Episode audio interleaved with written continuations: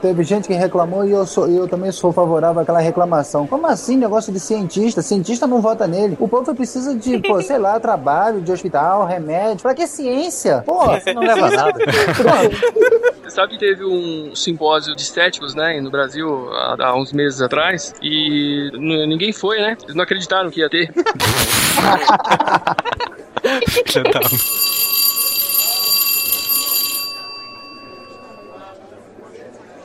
Bom, então vamos lá. Cadê? Cadê a chamada? Aqui. Vamos lá, posso começar? Atenção para a chamada. Atenção, galera. Silmar. Presente, professor. Léo.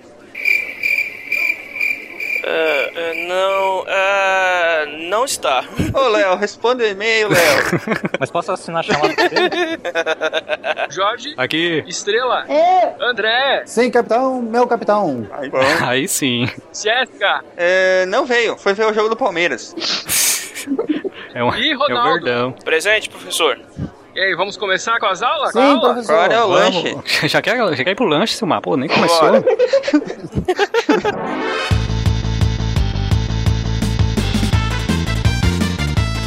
É Silmar de Chapecó, Santa Catarina, e se uma hipótese não pode ser provada, é hora de você voltar pra prancheta. Muito bom. Olá pessoal, aqui é o Jorge João Pessoa e a ciência é a arte de errar com estilo. Aqui é a Estrela de Curitiba e hoje a gente vai provar porque os caras de Prometheus não são cientistas. ela, ela tava pirando essa aí. Essa maldita. Não! Ela combinou, ela combinou. Foi, só pode, só pode. Aqui é o Ronaldo Gogoni de São Paulo e já tô com o meu ingresso pro próximo Futebol dos Filósofos. Aqui é o Gilmar Lopes de São Paulo e está provado cientificamente que o Efastas é muito melhor que o. É baseado em qual premissa? A minha, pô. Aqui é o André, do Rio de Janeiro, e eu tenho por conta provas em periódicos indexados com revisão de pares que o Ervaças não é isso tudo que falam por aí. É pseudociência pura. Isso vai ser bom. Sou Roberto, tô falando de Tapetininga, sou do Gene Report, mas eu não acredito em nada que vocês estão falando aí de sexismo. Porque você é, É não cético. cético com relação a céticos. Pois é. Alguém tem que ser o contraponto nesse episódio. Vocês estão ouvindo o SciCast, o podcast sobre ciência mais divertido da internet brasileira. Science World Beach. Gente, a perguntinha da semana é: o que te impede de sair da caverna? Qual assunto que te traz incômodo ao pesquisar? Como é a tradição, primeiro os convidados. Filmar. O que me traz incômodo a pesquisar, tem duas coisas que eu, que eu fico meio incomodado de mexer, que é morte, muito chegado, não sei porquê, mas eu não sou muito chegado a, morrer, e, e política também. É, política é quase uma religião, você começa a mexer com uma, com as duas coisas, né? Política e religião, é, as duas se confundem um pouco, e você começa a mexer com isso, você entra num vespeiro, um monte de gente fanática, e aí é difícil de sair. Roberto? Me impede de sair da caverna? É o desmoronamento que teve, né? tô, tô- tô esper- esperando vir um resgate.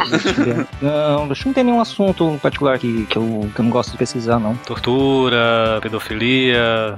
É, De, de pesquisar, não é de. Se, se fosse de justificar, aí, claro, né? Não teria nada. Mas pra pesquisar, assim, tem, tem vários temas relacionados, né? O- A, a incidência, é, o que, que. quais são as causas. Então, Verdade. é importante levantar essas coisas. Sim, sim, é importante, mas assim, quando você pesquisa esse- esses temas, te traz algum incômodo, assim, você, você pensar, cara, eu vou, vou, vou parar por hoje, assim, não, não, tá, não tá legal. Chega a esse ponto? Não, não lembro nada disso, assim. É, A gente sempre. Não é, não é uma coisa, claro, que, que a gente faz. É, aquele tipo de interesse que a gente tem com, com o assunto que a gente li- lida com. Mas enfim, não chega, a te- não chega a te incomodar, como o Jorge falou. Não, não. Muito bem. É, André? Olha, eu nu- nunca tive problema assim de, de algo me impedir de pesquisar. Ah, o fato de você é, buscar o conhecimento, buscar a cultura, buscar se informar, você não pode ter medo. Ah, não é porque você tem medo de você se sentir incômodo. Você pode se sentir incômodo pela, por aquilo que você está é, pesquisando. Quando você vê, tipo, violência contra crianças, é, o descaso que tem com medicina no Brasil, ou alienação cultural, você acaba se revoltando com aquilo, mas isso não me impede de pesquisar. Eu acho que muito pelo contrário. Quanto mais você se sente incomodado com um tema, eu acho que mais você deve pesquisar para o que você entender aquele tema e passar ele adiante para você dar a sua opinião. Isso é importante mesmo. É, às vezes até a, a, a nossa ignorância sobre o assunto, a gente, a nossa não compreensão daquele assunto, dá uma certa. é, a gente fica meio. é, querendo ficar meio distante, né, daquilo, né? A gente fica meio é, com preconceito daquele assunto. E no fim é pura ignorância, né, a respeito, né? Depois que você aprende, que você descobre, vai muito mais. Eu não diria mais fácil. preconceito, eu diria mais receio. Uhum. Preconceito é exatamente o contrário. Quando você, quando você tem uma ideia, tudo começa com uma ideia pré-concebida e normalmente errônea. Quando você, quando você é, tem é, ignorância de um determinado tema, eu acho que dependendo do tema ele vai te aguçar a curiosidade. Então você vai pesquisá-lo. Quando você já tem uma ideia pré-concebida, aí é mais fácil de você ser tolhido da vontade de, de estudar mais sobre aquilo. Isso é verdade. Uhum. Vou complementar minha resposta. Assim, o que causa incômodo é ler os comentários da internet.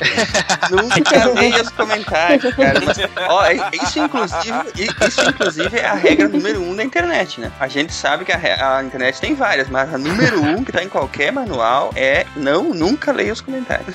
Ah, mas me divirto nos comentários. É legal no dos outros, tá? Não. Quando é no teu site, tu não gosta, não. Não, é muito legal. No meu. Ele é sádico. Eu me divirto.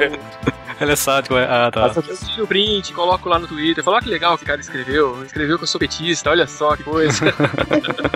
Sempre aparece, né, o petista. Esses dias me xingaram no, no meu site, lá nos comentários, me xingaram de jornalista preguiçoso. Eu falei assim, não, preguiçoso ainda vai. Agora me xingar de jornalista. Vai dizer que você tá trabalhando no G1.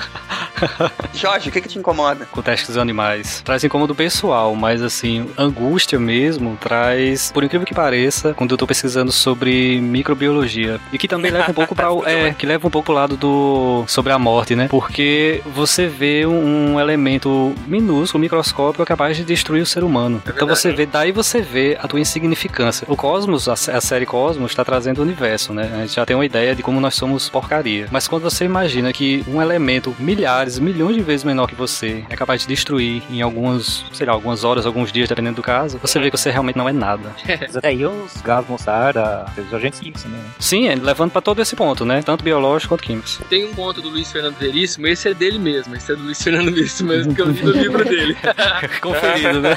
É um, é, a situação é assim, o cenário, o cenário é um cenário pós-apocalipse, a- apocalipse já, já tá acabando o mundo e tá cheio de formiga, tudo quanto é lugar, e só sobrou o Adão e a Eva no mundo, né? E aí o Adão e Eva sobem em cima de um, de um morro assim, começam a olhar pra cima e falar: Ah, meu Deus, você tinha falado que a gente ia dominar o mundo, eu e a Eva, não sei o quê. Aí Deus olha pra ele e fala assim: Não, não tá falando com você, eu tava falando com as formigas. e, o, e o besta pensando que era com ele, que Deus tava falando, Deus tava falando com as Muito bom. formigas, pô. É, quem falta estrela? Vocês estão falando umas coisas tão sérias aí que agora eu vou pra um outro lado. Que eu- uma coisa que eu não. Eu, eu pesquiso bastante, mas é difícil de aceitar. É qualquer coisa, principalmente referente à alimentação. Ah, porque gordura trans faz mal e não sei o que lá. E, tipo, mas ninguém deixa de comer bolacha, sorvete. Tipo, é tão é, difícil aceitar essas coisas assim. Tipo, eu, eu gosto de pesquisar, mas não aceito. Pelo fato da, da hipocrisia, você fala? Não, é que tipo assim, todo mundo fala que isso, aquilo faz mal, que isso, aquilo causa câncer. Se você for levar todo mundo a, a sério, você não bebe mais nem água. Pois, então, pois é, então, tipo. O ovo já faz bem de novo ou tá fazendo mal? Não, faz bem, faz bem, agora faz bem. Esse, esse ano, o- esse ano os ovos fazem mal, o colesterol é bom. E o sal? O sal tá indo bem? Como é que tá a evolução do sal? Olha, hoje, eu, olha, eu perdi a contagem, mas acho que nessa semana o sol deve estar sentado pra curar o Alzheimer. É do sal, né? Tem sal de lítio. É muito bom, lítio é muito Isso é bom. bom, bom fazer bateria, né? Isso daí. Não dá pra esquecer desse. Ronaldo, o que que te incomoda, Ronaldo? Então, acho que parando pra pensar um pouco, não, não tem muitos assuntos que me incomodam, cara. Morte, por exemplo, não é um assunto que me incomoda. Eu não, eu não me sinto incomodado com a ideia da morte, por exemplo. Claro, não mais do que todo mundo sente com a ideia da, digamos assim, de, de sermos finitos, de, de imaginar que um dia acabou, acabou e não tem mais nada além, além disso, né? Ou não, né? Vai saber. Ou não, vai Esse é um saber. boteco dos deuses. Tem essa também. Então, então, só que assim, cara, talvez eu acho que alguma- algumas coisas de biologia que me que eu pesquiso talvez que me, que me incomodem. Algumas coisas sobre micro-organismos. mi- Falem logo, né? Vocês tudo ficaram cagados com aquele episódio de superbactérias, né? Tem um cagaço, deu. Nem tanto, cara, nem tanto, cara, mas você, mas você para pra Eu não fiquei tão. Não, eu não fiquei tão preocupado, mas eu, fico, eu fiquei pensando, tipo assim, caramba, é uma, uma porcariazinha de um micro-organismo de nada e. E é capaz de acabar com a gente em, em questão de horas, dependendo, ou dias. Vocês estão pensando muito pequeno. Pensa o seguinte, que uma hora pode aparecer aí um asteroide de uns, cin- de uns 5 km de diâmetro caindo sobre a Terra. Aí já é outra escala, né? Já a gente Pô, já vai pra outra tá escala. em coisa pequena? Pô, vamos pensar em ser destruídos logo por uma coisa, pô, que- porque a gente olha pra cima e diz assim, bom, agora a gente tá ferrado. Da morte. Mas aí é só chamar o Bruce Willis que tá tudo certo. O legal do, do Armagedon é que o, o, o Ben Affleck falou, perguntou pro Michael Bay que, que o roteiro não fazia sentido, que não era mais fácil ensinar o astronauta a colocar dinamite. O Michael Bay passou, passou por ele direto e não quis responder.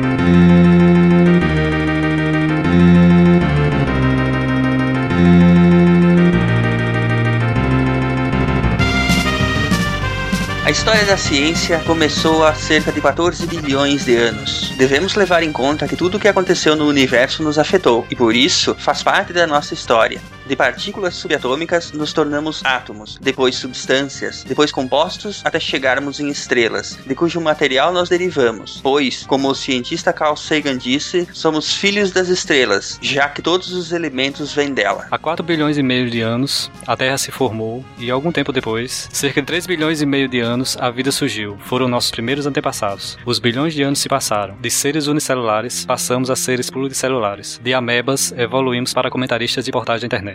Plantas apareceram, desapareceram, apareceram outras plantas, depois vieram os animais, morreram os animais e surgiram mais seres vivos. Nós, seres humanos, só fomos surgir mesmo cerca de várias dezenas de milhares de anos, e ainda assim éramos animais selvagens, mesmo sem fazer manifestações e sair quebrando tudo. Quebrávamos, mas por pura ignorância. Ok, nós não mudamos muito, mas houve um detalhe que nos separou dos outros animais. Aprendemos a fazer perguntas. Ferramentas já fazíamos, como os orangotangos, chimpanzés e até corvos hoje fazem. A diferença está no conceito que criamos sem perceber. Este conceito faria de nós humanos, bem, seres humanos. Foi o ponto de virada em nossa história. Nós Nós inventamos inventamos a a ciência. professor. Que loucura!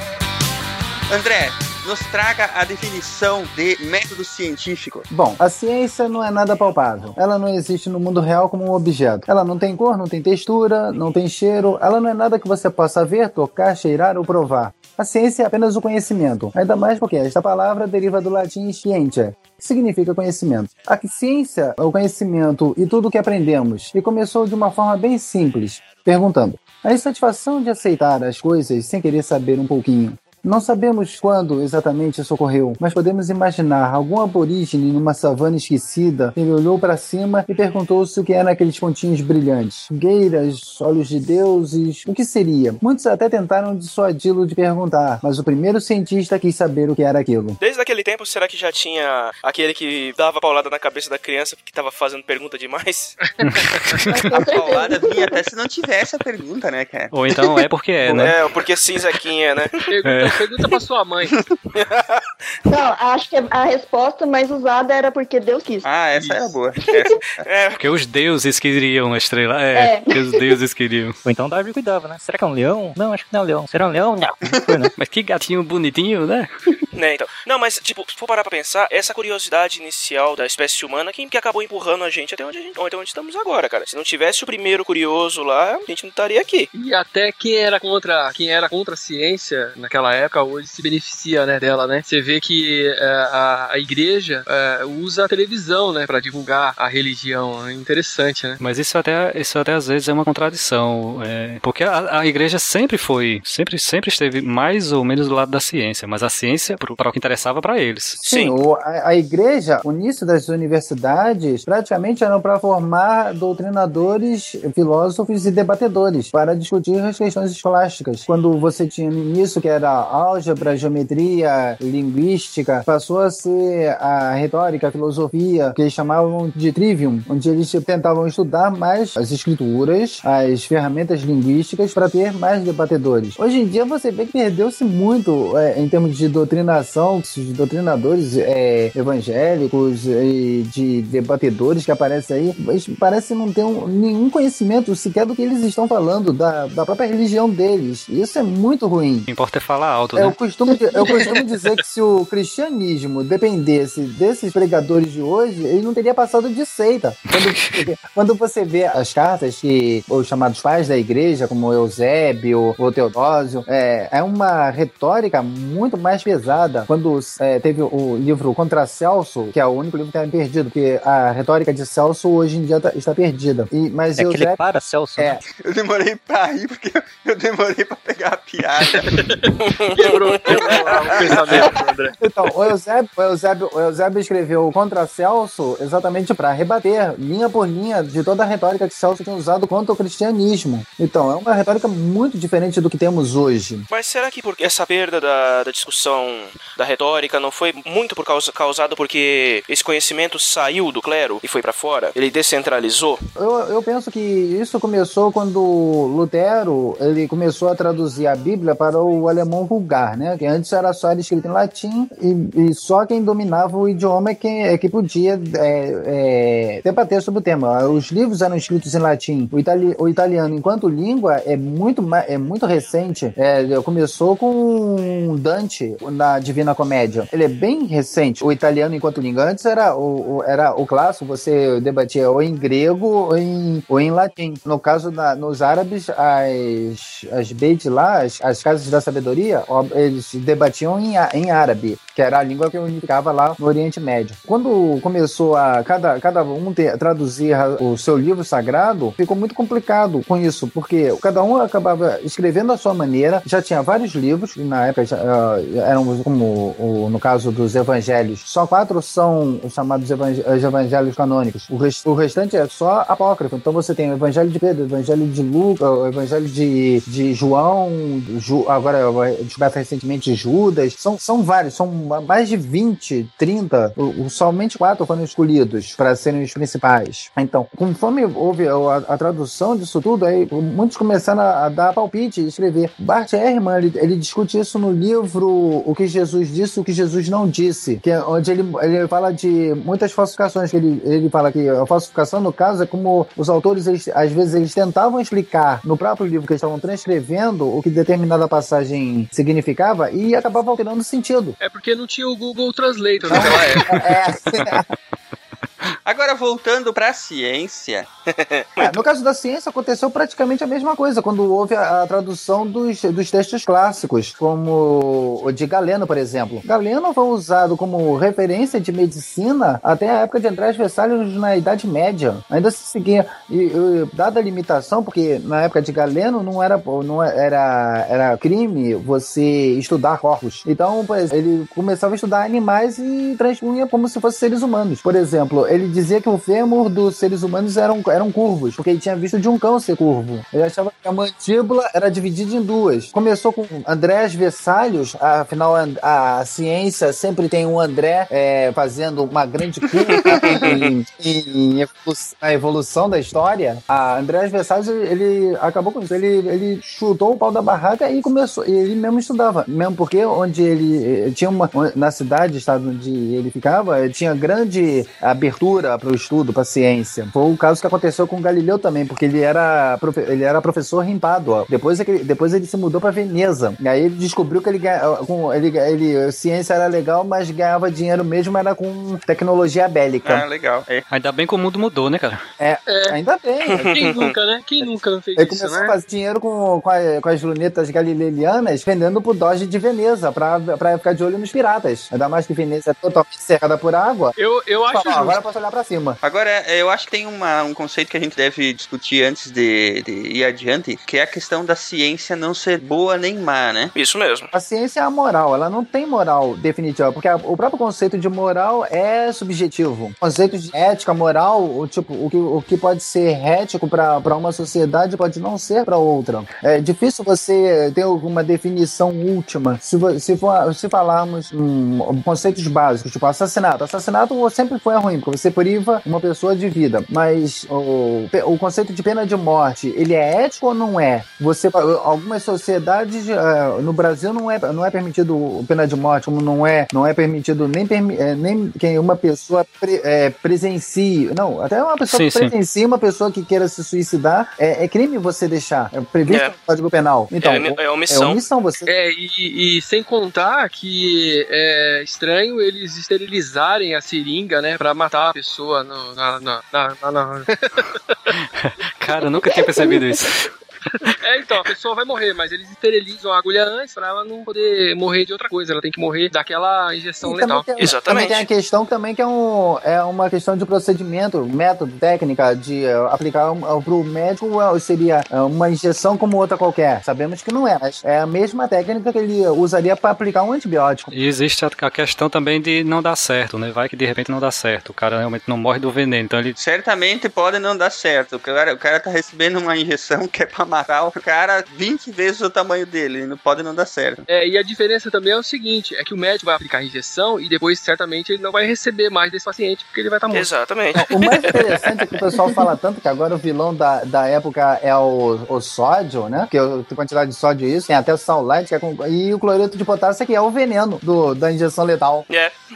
Não, sabe o que podia, podia fazer pra matar a- as pessoas lá na, que estão no corredor da morte? Dar uma overdose de homeopatia. É, uma, dá uma parte de 10 bilhões pra ele. Aí o cara, ah, tá morrendo, 10 bilhões. Aí o cara, não, aumenta. Doutor, doutor, ele não, tá, ele não tá morrendo. Doutor, ele não tá morrendo. O que, que a gente faz? Pega uma gota e divide e dilui mais 20 bilhões. Quem se importa, cara? Os cientistas têm vários modos de descobrir coisas. Às vezes é por acaso, mas às vezes há métodos da nossa loucura. Esse método é o método científico.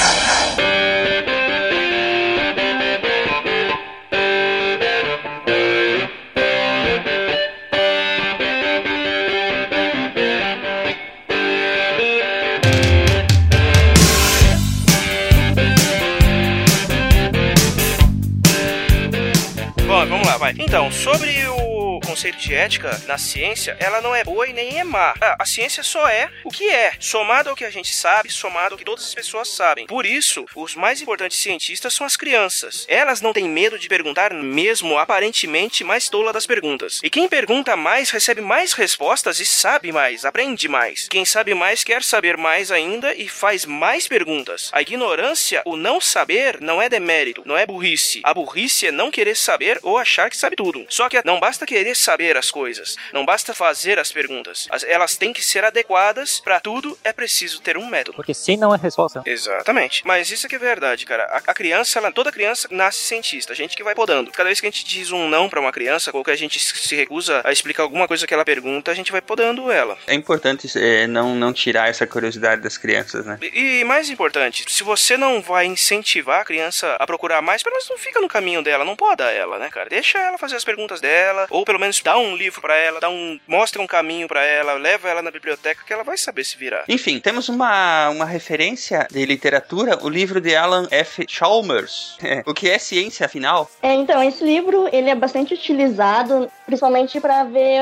a parte geral da ciência, sem se aprofundar muito, muito nos detalhes, né? Ele pega mais, ele é mais simples e ele fala de, ele vai contando mais a parte da filosofia das ciências e ele conta a evolução dos conceitos, né? Mostrando como é o método científico, que ele não é uma entidade estática e física e que o método foi evoluindo à medida que as falhas, as limitações da, das ciências foram identificadas. Né? É, ele também conta uma parte da, da filosofia da, das ciências, é, da parte do método científico também. É bastante interessante, assim, eu vi esse livro no, quando eu tava na graduação. Ele é bem simples, bem é, tranquilo de ler e bastante interessante também. Chalmers é físico também, né? Aham, ele é um físico. Bacana. Com, engraçado, tem bastante físico que vai acabar encaminhando caminhando pra essa área. É porque o, o físico, ele fica, ele fica mais naquele negócio de equaçãozinha. Tipo, ele, ele não é como nós, que te- nós químicos, que temos a, a solução para as coisas.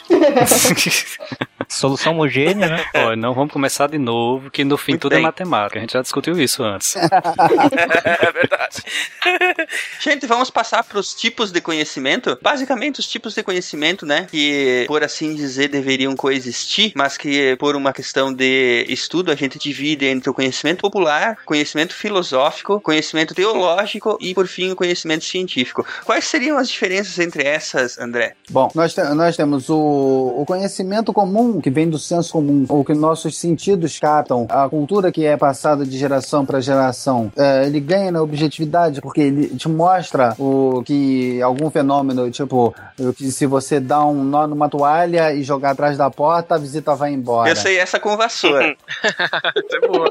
Eu vou, eu vou anotar essa. Eu também, eu conheço com a vassoura. Se você jogar sal no fogão também, no, no fogo do fogão, a visita vai embora também. Se você jogar sal na visita, acho que ela vai embora também. Bem no olho. né? Acho que é mais efetivo. Aí então você tem o conhecimento popular, que é, que é chamado de senso comum. E ele não se distingue do conhecimento científico nem pela veracidade da natureza do objeto conhecido. Tipo, isso significa que ah, são tradições, conhecimentos que passam de geração para geração. Ele não tem comprovação. Tipo, é na base do eu ouvi porque minha avó falou que era assim, que a, avó- a bisavó dela disse que era assim. E, tipo, isso acaba gerando até os famosos boatos. E acaba que nós vemos isso até na internet. Eu posso chamar isso aí mais ou menos de empirismo, André? O empirismo ele é, base... ele é baseado em...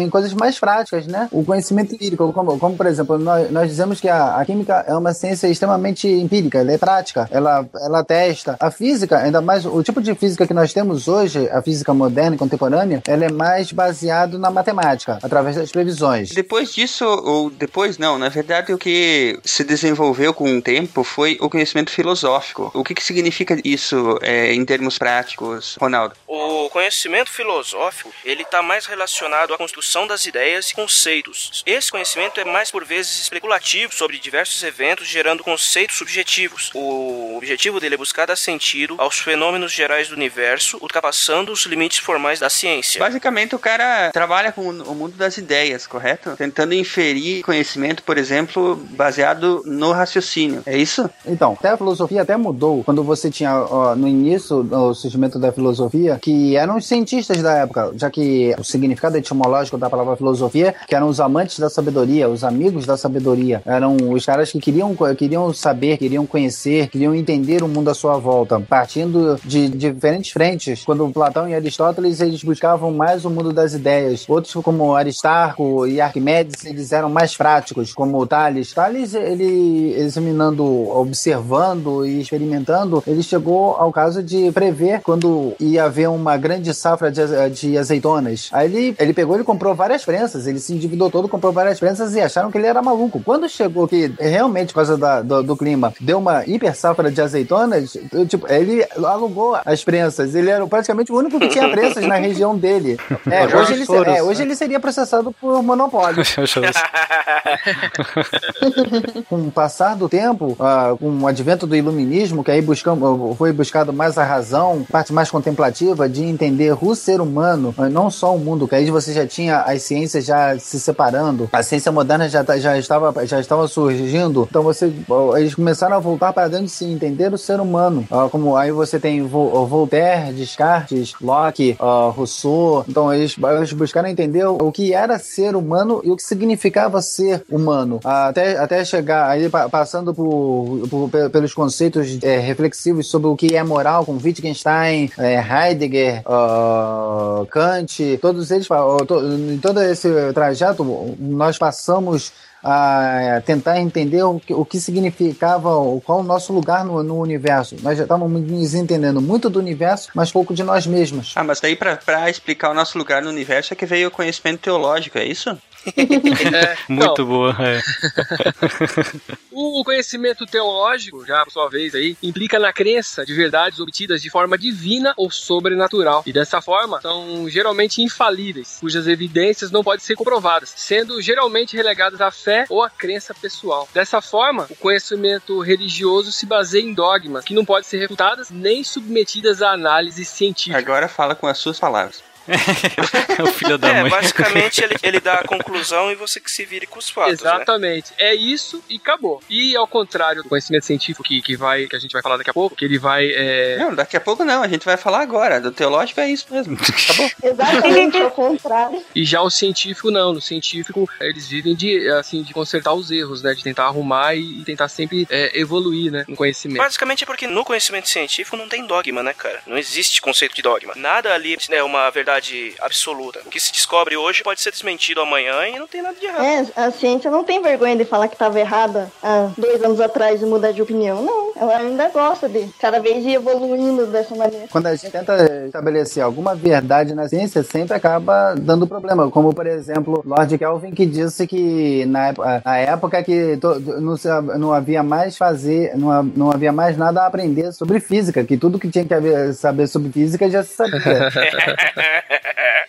Mas o moto perpétuo tá proibido ainda, né, gente? É impossível, né, por enquanto, né? Nesse podcast, nós respeitamos as leis da termodinâmica. Pena.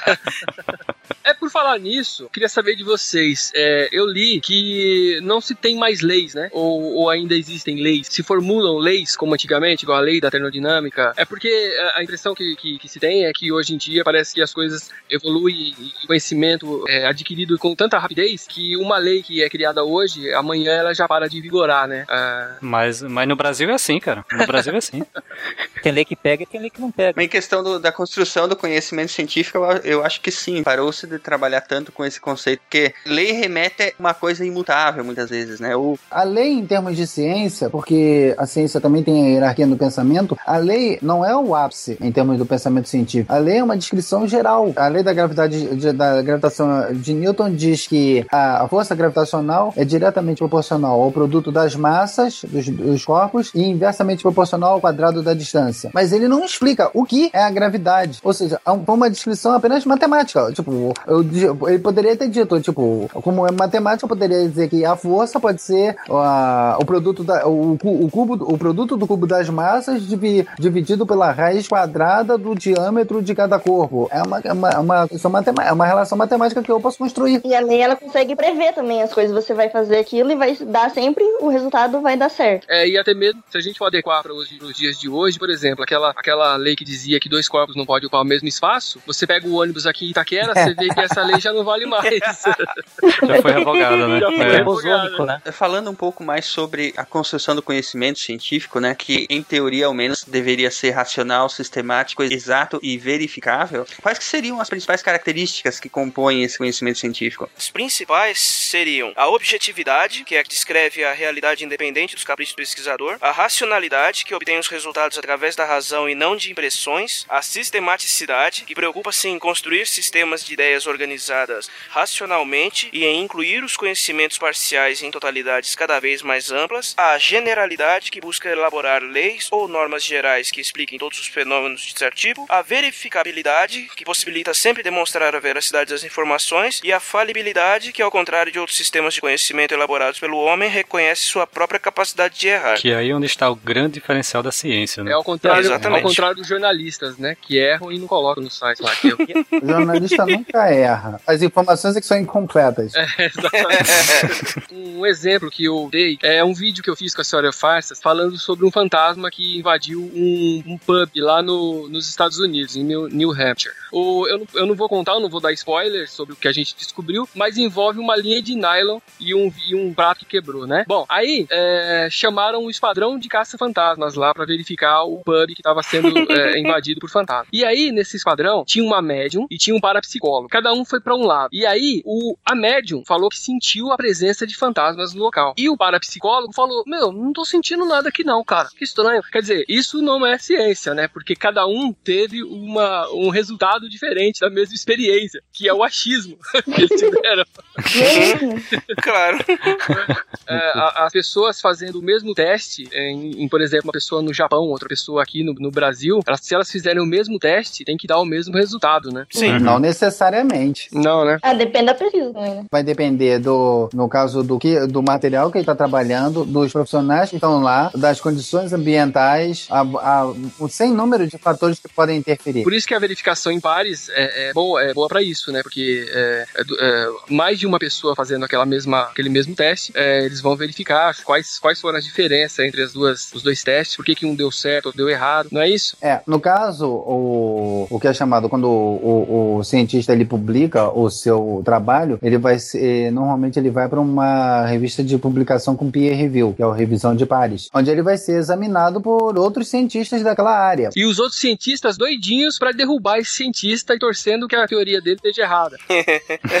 É o teu negócio. Isso garante a idoneidade da pesquisa, mas também tem problemas. Como foi da doutora eh, Suzana Herculano Rusel, eh, sobre a sua pesquisa sobre o cérebro. No artigo dela, ela discutia o número de neurônios do cérebro que não era de 100 bilhões, que eram menos, bem menos, né? menos da metade disso. E um dos revisores da Science se recusou, recusou a publicação, que não fazia sentido o que ela estava falando, que ela estava errada. Então, eh, a questão, às vezes, o, o- o método científico, às vezes, ele não garante uma 100%, mas claro, você não publica naquela revista, mas publica em outra. Se não for na Science, na Nature, na, na Neurological, enfim. Então, isso você também lida com pesquisadores que, em suma, são pessoas e nós cometemos erros. E o contrário também, né, André? É, o fato de estar publicado numa revista não significa que aquilo também está correto, né? E como é que no caso desse você consegue decidir, def- def- def- é, chegar à conclusão se aquele artigo ele tá com, a- com a- uma informação correta ou não? Como é que você sabe que aquele conhecimento é. Posso confiar nele? Muitos cientistas vão fazer aquela pesquisa e vão publicar alguma coisa a respeito. Novos artigos,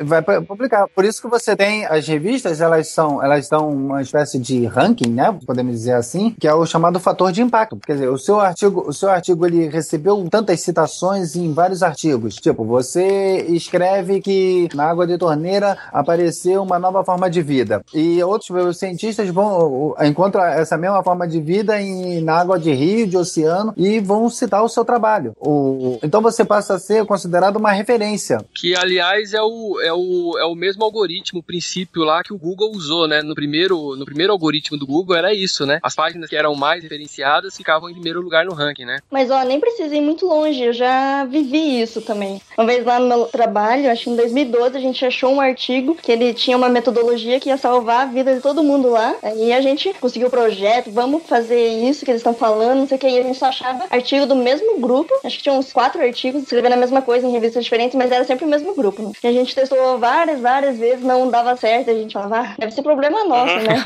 Porque, é, mas uma, uma hora a gente conseguiu fazer o que eles propunham, que eles queriam analisar metanol em óleo isolante de transformador. Só que o metanol, ele evaporava muito rápido, ele não ia ficar lá pra ser analisado. Então a gente descobriu ó, o que eles tinham feito lá, que era de é, selar tudo, o transformador e tal, não deixar nada sair, nenhum ar, né, trocar ar, que o metanol evaporava rapidinho. E óbvio, isso não estava no artigo, né? Obviamente essa informação não, estava lá. Isso é o que a gente chegou à conclusão. Mas uh, o, o papel de vocês, vocês estavam fazendo. Quando vocês testaram e viram que deu errado, descobriram a maracutaia, vocês tinham que ter pu- publicado um artigo contradizendo eles, né? Mas eu estamos fazendo isso, Silmar. Aguarde. A- a- Aí que tá certo, entendeu? A, a, a ciência tá se autocorrigindo, né? Os cientistas têm vários modos de descobrir coisas. Às vezes é por acaso, mas às vezes há métodos da nossa loucura. Esse método é método científico.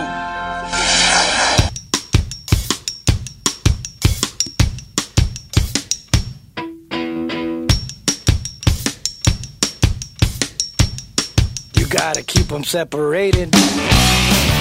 Bom, os primeiros a duvidarem de explicações religiosas ou sobrenaturais surgiram a partir da Grécia Antiga. Porém, naquela época, o conhecimento era obtido através apenas de forma empírica, obtido ao acaso, sem explicação dos porquês e sem uma metodologia específica, né? Era muito baseado mesmo na, nas pequenos experimentos. E esses conhecimentos se perdem no tempo, dando lugar a forma comprovadas de verificação e aferição da verdade, entre aspas, é, ficando guardado somente como referência histórica do fato, e novas teorias substituem as anteriores, evoluindo e melhorando as percepções daquelas verdades. É, durante o Renascimento, os estudiosos europeus se interessaram mais em ter contato com o conhecimento e culturas além de suas próprias fronteiras, e começaram a observar trabalhos de antigos pensadores, como Aristóteles, Ptolomeu e Euclides. É, uma comunidade científica mais ampla foi então sendo construída. Um dos primeiros pensadores, podemos chamar assim, era Roger Bacon, era frade franciscano, cientista e estudioso inglês, e defendia a experimentação como fonte de conhecimento. Olha que legal. Aí, a- Começou-se aí, né? era da igreja, né? É, É o pai do, do Foi. Bacon.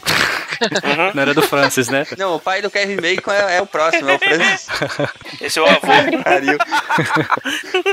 avô. E o Bacon, ele, o Roger, né, combatia algumas ideias que eram bastante divulgadas na época, como as de Aristóteles, que eram tidas praticamente como certezas absolutas, apesar de não existirem provas. Então, depois veio o Francis Bacon, né? Que ele. É, eu, fiquei, eu fiquei bastante curioso. O, o Roger Bacon, ele morreu em 1293. E o Francis Bacon, que a estrela vai falar agora, ele é de 1561. Eles têm alguma ligação? Não, não tem. Parente que eu saiba, eu creio que não. É coincidência mesmo, então. Qual dos dois que inventou aquela carne gostosinha que a gente coloca no sanduíche? Feijão? Torresminho. Desculpa, desculpa. Vai, vamos continuar. Ninguém ia perder essa piada, né? Não, eu tava pensando nela faz tempo. Ia deixar aparecer assim ao longe, né? Dava pra ver. Esse aí eu, eu vi lá quando a gente começou o programa. Aham. Vai lá, estrela. Então, o Francis Bacon, muito tempo depois do Roger Bacon, ele praticamente renovou o pensamento científico porque ele afirmava que apenas um, um sistema claro de investigação científica poderia garantir o conhecimento verdadeiro. Ele era bastante defensor do raciocínio indutivo, que a gente ainda vai falar mais pra frente, e ele publicou seus princípios na obra de Ah, essa é boa. Essa é boa. Vai lá. Quero ver você falar o nome da obra. Novum Organum Scientiarum. E aí, André? Foi bem, André? Tiaram. Spectrum Patronum.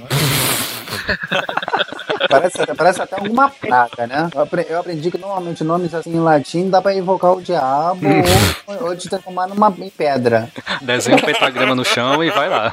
O interessante é que o Francis Bacon foi quem redescobriu a pólvora. Foi ele que ajudou a, a melhorar a pólvora na Europa. Depois, mais tarde ainda, no século XVIII, o Lavoisier aí eh, refinou mais ainda a pólvora para deixar em ponto ótimo. Olha que só. interessante. Muito bem. Quem veio depois, eh, Ronaldo? É, nós tivemos depois do Francis Bacon, tivemos o, Re- o René Descartes, né? Que até hoje eu não sei se é Descartes ou Descartes, né, cara? Mas eu acho que, por ser francês, é Acho que é Descartes, não? Bom, vamos falar René Descartes. Então, quem veio depois, praticamente contemporâneo, é, foi o René Descartes, que ele apresentou os fundamentos do método científico moderno na obra chamada Discurso do Método. Famosíssima. Sim, sim. O Discurso do Método é uma, é uma obra básica, praticamente, para quem faz pesquisa, e no qual ele propôs uma instrumentalização do conhecimento da verdade. O método conhecido como o determinismo mecanicista, ele ressaltava que a aceitação como a verdade só aconteceria se as ideias fossem claras e distintas e que não possam ser duvidadas através de provas. É, Deveria, no caso, haver a quebra do problema em partes. A dedução de uma conclusão seria a partir de outra, e a realização de uma síntese e uma revisão sistemática de todo o estudo para que não haja nenhum pequeno erro que possa influenciar no problema geral. Portanto, a dedução cartesiana, em que as experiências apenas confirmam os princípios gerais fixados pela razão, ocupam um lugar do pensamento indutivo de Francis Bacon. O Descartes, ainda assim, apesar de tudo isso, ele acreditava que a alma ficava na glândula pineal, não era? Alguma coisa assim.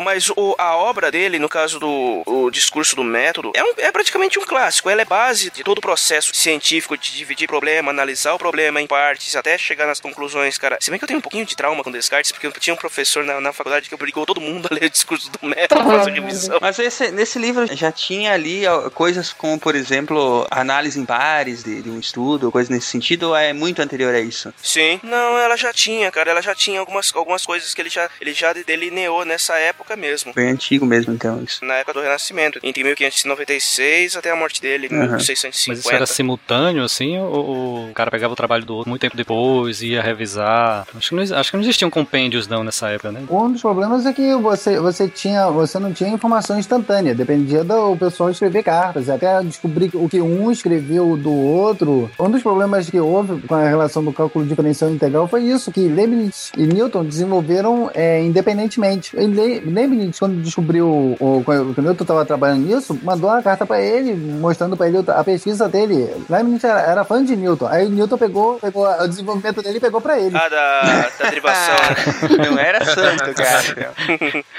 Newton não era mesmo muito santo, não. Só que no caso, a, teoria derivada do Leibniz é melhor que a de Newton. É a que a gente usa, né, basicamente, hoje em dia. A notação de derivada que a gente usa é de Leibniz, não é de Newton. E de integral também. Sim. É, no caso, Newton, é isso que é engraçado. Quando a gente estuda matemática, a gente fica besta. Que Newton chegou primeiro na integral pra depois na derivada, né, cara? A derivada faz muito mais sentido, né? Do ponto de vista lógico. É mais fácil você entender. E ele, e ele chegou primeiro na integral. Bem mais antiga, né? Até no, no cálculo do, da área dos É, círculos. o Newton chamava de fluxões. Sim. Mas há estudos no, que os árabes já, já trabalhavam, já tinham indícios que eles tra- trabalhavam com derivadas integrais. Mas parte desses trabalhos foram perdidos. Que por causa do alfabeto, da língua árabe escrita, qualquer. é, O alfabeto deles é enorme. O, o- as- são várias letras. Qualquer risquinho em cima de uma vogal tem um, tira totalmente o significado. Isso criou um sério problema para eles usarem prensas móveis. Então todos os livros deles eram reproduzidos à mão. O Gutenberg conseguiu usar a prensa de tipos móveis, mas porque é alfabeto latino. Então não tinha problema. E a acentuação é uma coisa praticamente recente. Antes não- você não tinha isso. Ah, então bastava ser as- o arranjo das letras e pronto. Então muito, muito ponto da, muita coisa da, da sabedoria árabe se perdeu com esse tempo. Vocês falaram aí do Newton, na nossa timeline, ao menos aqui, é quem, quem continuou, né? A partir da, da sistematização que o Descartes fez, o Newton desenvolveu uma metodologia mais empírica, né? É, com fortes bases matemáticas. Sim, eh, Newton era um experimentalista. Ele, ele estudava não só a parte mecânica, ele como matemática. Ah, Ele, traba, ele pesquisou até a alquimia, ah, que era o conceito de química. O química na época não existia como você tem hoje. Então era tudo alquimia. Então eram os caras estavam ainda inventando a química pra- praticamente. Então ele, ele tinha um laboratório o químico em casa. Ele estudava ainda, eh, a- ele buscava relações matemáticas até nas sagradas escrituras, procurando previsões. Ele até contestou muitos dogmas da própria igreja, analisando a- a- com critério a, todos os escritos sagrados da Bíblia. Ah, ele, em, em termos, ele foi bem meticuloso, co- como ele criou, o, assim como Galileu aperfeiçoou o telescópio óptico, o, ele criou o telescópio refletor, que é o utiliza espelhos. Então você não tinha aberrações cromáticas, não tinha a, a, a, luz, a luz ah, se, se difratando em num arco-íris dentro dos olhos, praticamente assim. Então ele tinha um, ele com, com um telescópio que tinha uma qualidade de imagem melhor, era mais compacto e de muito maior qualidade. Mas o Galileu não ah, teria chegado, só que ele não tinha a tecnologia da época. Tudo nós, nós ficamos presos à nossa à tecnologia de nossa época. Bom, mas aí nós pulamos, né, tempão aí, deve ter tido outros estudiosos nesse meio tempo, mas nós pulamos de 1700 para 1900 com o Karl Popper. Quem foi esse? Karl Popper é um dos, um dos principais sobre filosofia da, filosofia da ciência, né? Foi um, do- um dos primeiros a, que- a questionar o que é ciência. Ele constatou que apenas a verificação experimental e a indução não eram capazes de demonstrar a verdade. Ele desenvolveu então um conceito de falseamento ou falsibilidade, em que o cientista deve trabalhar nos testes das hipóteses não apenas à procura de evidências de que ela está certa, mas também de que ela está errada. Tem até o, conceito do corvo vermelho, que você vê, você vê, você observar que vários corvos pretos, não vai lhe provar que todos os corvos são pretos. Você precisa ter algum indício que precisa demonstrar que há um corvo vermelho. E na busca por esse corvo vermelho é que você vai poder estabelecer. Quando você, óbvio, não consegue encontrar um corvo vermelho, então fica, fica provado a tese, o postulado que todos os corvos são pretos. Um exemplo bem próximo foi o que a Estrela citou, né? Porque o, o time dela foi atrás daquela, daquela experiência e foi provar que estava errado. Eles já tinham a ideia de que estava errado. Eu acho que é o que mais acontece hoje em dia, você testar o que os outros fazem. Sim, grande parte dos pesquisadores, a tarefa deles é, é provar ou, ou ao contrário, né? Como é que vocês chamam isso? Na, na, na- ou refutar. A, a negação, né, daquela, daquela pesquisa também é um trabalho científico importante, né? E também tem a questão da, dele é, entender o, o- resultado do trabalho de forma errada, né? Tem até aquela piada do que os, os, os defensores dos animais detestam, mas é assim, o, o cientista ah, tirava uma perna da aranha e batia na mesa assim e a aranha andava. Aí ele ia tirando, tirando as pernas da aranha e, e quando ela ficava com menos pernas, ele batia na mesa e ela andava. Até que ele tirou todas as pernas da aranha e batia na mesa, a aranha não andava mais. Aí ele escreveu lá no final do trabalho dele, é, tirando todas as pernas da aranha, ela fica surda. Não, a, a conclusão é que as a- os ouvidos da aranha eram nas pernas, né? You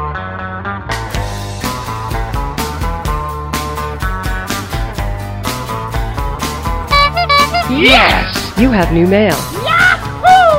Muito bem, ouvintes Psycastianos, chegamos a mais uma leitura de e-mails. E aí, Ronaldo, já inventou o acelerador de partículas? Não, cara, ainda não. Tô tentando. tá dando muito trabalho.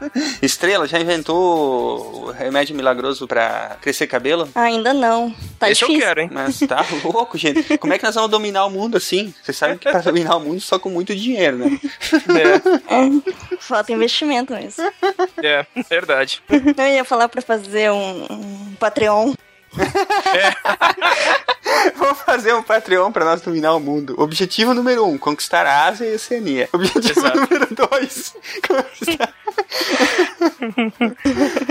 Bora lá. Vamos então para alguns recados. Vamos dizer para os nossos queridos ouvintes como é que eles fazem para entrar em contato com o SciCast? Vamos lá então. O nosso Facebook é facebook.com barra Podcast. E o nosso Twitter é twitter.com barra Podcast. A nossa página no Google Plus é plus.google.com barra SciCastBR. E o e-mail é contato arroba scicast.com.br. Muito bem. E como é tradição, a melhor forma de enviar sua dúvida, crítica ou elogio é através do formulário de contatos do site. Procurem lá no menu Contatos. Conta aí então, Ronaldo, pra nós que você andou pelas baladas? Curtindo Balada? uma night?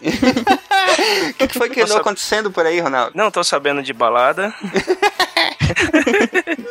então, não, no caso, eu fui no, no Lollapalooza na última semana, né? Ostentação, né? Ostentação. Ostentação Ai, nada, desculpa. economia. Tive que guardar dinheiro pra ir, filho. Tive que guardar os trocos do fim de semana pra poder ir. Quebrou o cofrinho. É, quebrei o cofrinho. Então, principalmente no show do domingo, que tava muito bom. Fui pra ver o Pixies, o New Order, que são duas bandas que eu gosto muito. Tava sensacional lá. Mas, muito importante também, eu encontrei um ouvinte do SciCast por lá, o Thiago. Bati um papo com ele, ele disse que gosta muito do nosso trabalho. E ouviu todos os episódios até aqui. Ah, Ei. encontrou um amigo do Pause lá? É, encontrei. Que Só que legal. nós, nós tinha que fazer, tem os ouvintes aí pedindo, né? Quero camisa, quero camisa. Calma, minha gente. o bolso tá furado aqui. é, então. Cara, aqui é, um, aqui é um podcast científico. Igual se pesquisa científica, a gente não tem É, dinheiro. A gente vai fazer umas camisas com escrito nas costas amigo do pause. Hashtag amigo do pause. E vai É. distribuir pra esse povo aí. Isso é legal, hein? Mas muito bem, então. Vamos aos e-mails, então, gente? You've got some mail. O primeiro e-mail é da Luana Araújo, sem profissão, sem idade, de São Paulo. Aí fica difícil, pô, Aí gente. tá complicado. Você sabe que mulher tem uma resistência natural a escrever a, a própria idade, né? Essa é verdade. Foi vocês que não escreveram lá, viu? não, não sei de nada. Não, mas gente, mas é importante. Não sei de nada. Ele já sai de lado, né? Ele já sai de lado. Ô, gente, mas é importante, mandem pra gente informação de onde vocês são, idade, profissão, porque é pra gente saber quem é o nosso público. É, é, essa- esses dados são importantes pra nós. Então, ma- mandem e com serviço completo: nome, cidade, estado, profissão, quanto ganha. Tipo sanguíneo. Exatamente. Vamos lá. É. Olá, pessoal. Oi! Agora a gente vai começar a fazer assim, né? Que nem quando entrava um- um- uma visita na sala de aula, daí a professora falava: Diga um bom dia, pessoal. Bom, Bom dia! Vamos lá. Sou estudante de biblioteconomia e ciência da informação e moro em São Paulo. Passei por aqui apenas para dizer que gosto muito do SciCast e me divirto horrores com vocês. Confesso ser leiga em muitos assuntos tratados aqui, mas como gosto de ler e ouvir sobre vários assuntos, isso não é um problema. E sem contar que aprendo muito com vocês. Acho bacana a forma que vocês abordam os assuntos, desde os mais complexos aos mais simples, em alguns casos se preocupando em explicar para o ouvinte leigo, eu, de uma forma simples e cotidiana, que ajuda bastante. Não faço ideia de como conheci o SciCast, mas desde esse dia escuto vocês aqui no serviço, em alguns momentos me controlando para não me acharem louca por ir sozinha na frente de um artigo científico. que ela disse que trabalha numa biblioteca online de artigos científicos. Viu? Ah, Ela tá aí, ó. falou a profissão Ela falou- dela já. Ela, ela falou em cima, ela colocou no corpo da mensagem. Você viu? É, é tipo uma pegadinha, entendeu? É pra, É, pra fazer a gente é pra procurar. É pra ver se a gente tá atento. Tá, tá É. certo, tá certo, Luana. Pegou a gente dessa vez. Bom, é isso. Estão de parabéns. Acompanho vários podcasts e o de vocês se sobressai na qualidade do áudio, edição, temas e sem contar a diversão. Abraços. Win! PS, sou cristã e não sou perfeita mesmo, mas não por isso. esqueci o nome. Putz, esqueci o nome que faz o comentário sobre isso no Sequest 19. Cara, que- quem foi que falou isso? Fui eu? É, na verdade, eu, eu coloquei esse e-mail dela exatamente por, por causa desse último comentário dela, né? A gente faz muita brincadeira com cristão, com igrejas, com religiões, né? Mas olha, a gente não é trigo limpo, não. Eu, tenho, por exemplo, tive uma criação extremamente católica que vai estar em mim pelo resto da vida, entendeu? Então, as Não, é brincadeiras que a gente faz, a gente tem muitos ouvintes que devem ter religião. São cientistas e devem ter religião. A gente faz brincadeiras, mas é mais no sentido de zoar a nossa própria condição, de fazer brincadeira, Sim. de fazer rir, entendeu? Do que pra ofender. E tem aquela coisa também, né? Se a gente não consegue rir dos próprios defeitos, é rir da própria condição em que a gente se encontra, então, né, larga de mão. A gente também tem que buscar o bom humor e a convivência bacana entre as diferenças, né? Então, é, depois eu até, inclusive, acabei conversando com ela pelo e-mail e, e realmente ela também, o comentário que ela fez não foi nem nesse sentido, entendeu? Foi mais de realmente contar que ela também tá nessa situação parecida. Verdade. É, acho que todo mundo leva na esportiva, né? Acho que ninguém vai se ofender com essas brincadeiras. É verdade. Mas enfim, vamos adiante. Um abraço, Luana, e continue com a gente aí que ainda tem muita diversão pela frente. You have new mail. O próximo e-mail é do Sérgio Luiz Santana, ele é auxiliar administrativo, tem 42 anos e é de Ribeirão Preto. Ele diz: Caros, estou terminando a maratona do SciCash e sim, sou da turma do pause. Yes! Ai. Ami- Hashtag amigos do pause. É isso aí. Esse podcast é muito melhor do que é produzido em ciência aqui no Brasil, que se resume em informativos chatos de universidades públicas com linguagem inacessível ao público leigo. Patrocina a gente, universidade. Programetes educativos, cujos atores atuam de forma tão natural quanto um bolo de cenoura em um documentários da BBC, enjambrados no Fantástico. Nossa, Esse ele foi longe. Esse foi, esse foi. estou sugerindo uma pauta porque é pouco material sobre isso em português. Teoria do caos. Checked. Tá, mar... tá Aguarde. anotado. Tá anotado. Parece que por aqui só meteorologistas a usam, mas ela começa com Henri Picarré, Max Planck e Eduardo Lorenzi, James Lovelock, o da teoria Mãe Gaia, que todo ecochato adora se referir com um tom de adoração semelhante a um Romeiro indo para a Aparecida. Richard Dawkins, nossa, como que se lê É, mas isso? também, olha o nome que o cara tá colocando aí. Il... Elia Pringogin. Ai, Como é que você fala isso? Agora eu não sei se é Pringogin ou Pringogin. Pula essa, vai. Arthur, como que é? Coes, Coestler? Mais um, puta que pariu. Chega, chega!